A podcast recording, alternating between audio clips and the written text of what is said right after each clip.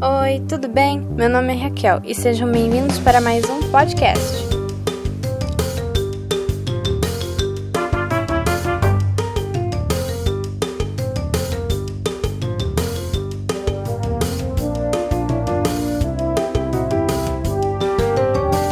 Você já se perguntou quais os benefícios de ter um, um aquário em sua casa? Hoje vamos esclarecer essas dúvidas, falando de aquarismo e qualidade de vida. Mas antes, vou começar falando sobre animais e qualidade de vida, ou seja, quais os benefícios que os animais ao todo trazem para a saúde do ser humano. Bem, a convivência com animais diminui a solidão, ansiedade e a depressão.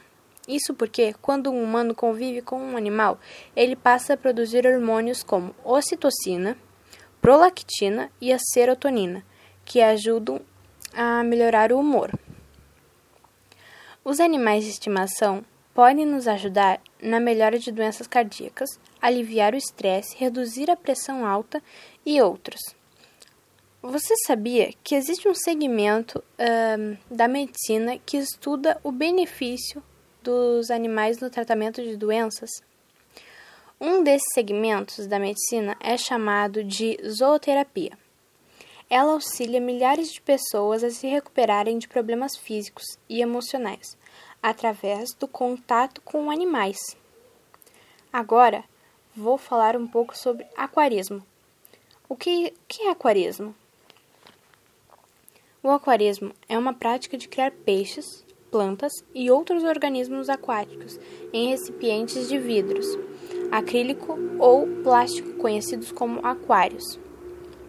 O aquarismo, assim como o paisagismo, é uma atividade que combina uma demanda por senso estético e conhecimentos técnicos diversos, como química básica, pH, que é uma sigla que significa potencial hidrogenado, e outros como controle de amônia, controle de nitrogênio e controle da temperatura. Os aquários se classificam basicamente em dois tipos: os de água doce e os de água salgada. Dentro dessas subdivisões, outras classificações acontecem, baseadas em características de montagem do aquário e das espécies de peixe escolhidas para a criação, dentre outros. Existem diversos tipos de aquários.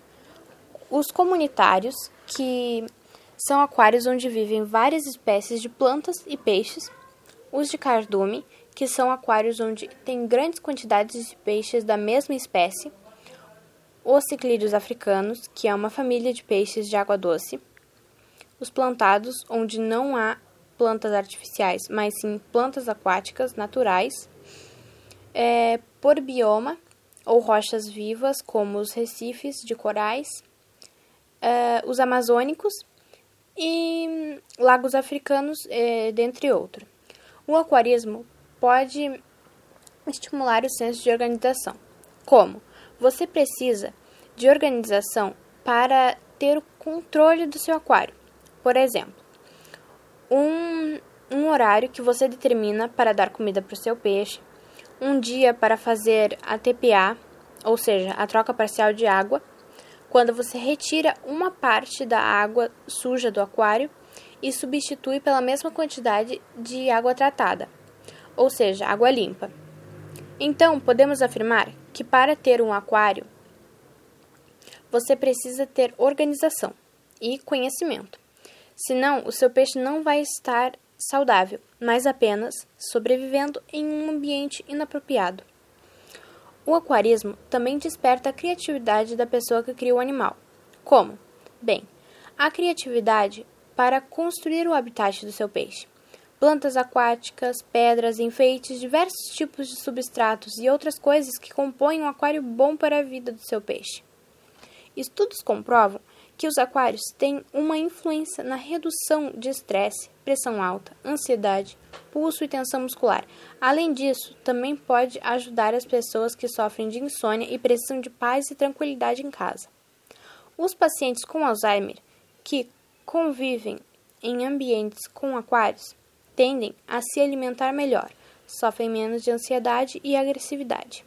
Nas clínicas, normalmente as particulares, têm aquários para ajudar a acalmar os pacientes antes da consulta.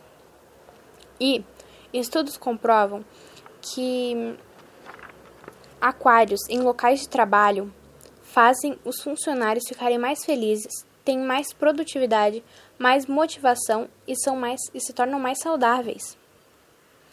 Com todas as com todas essas informações, podemos afirmar que os aquários, quando administrados com cuidado, carinho e organização, trazem muitos benefícios ao lar e principalmente para os organismos vivos é, presentes no aquário. Assim, chegamos no final do nosso podcast. Espero que tenham gostado!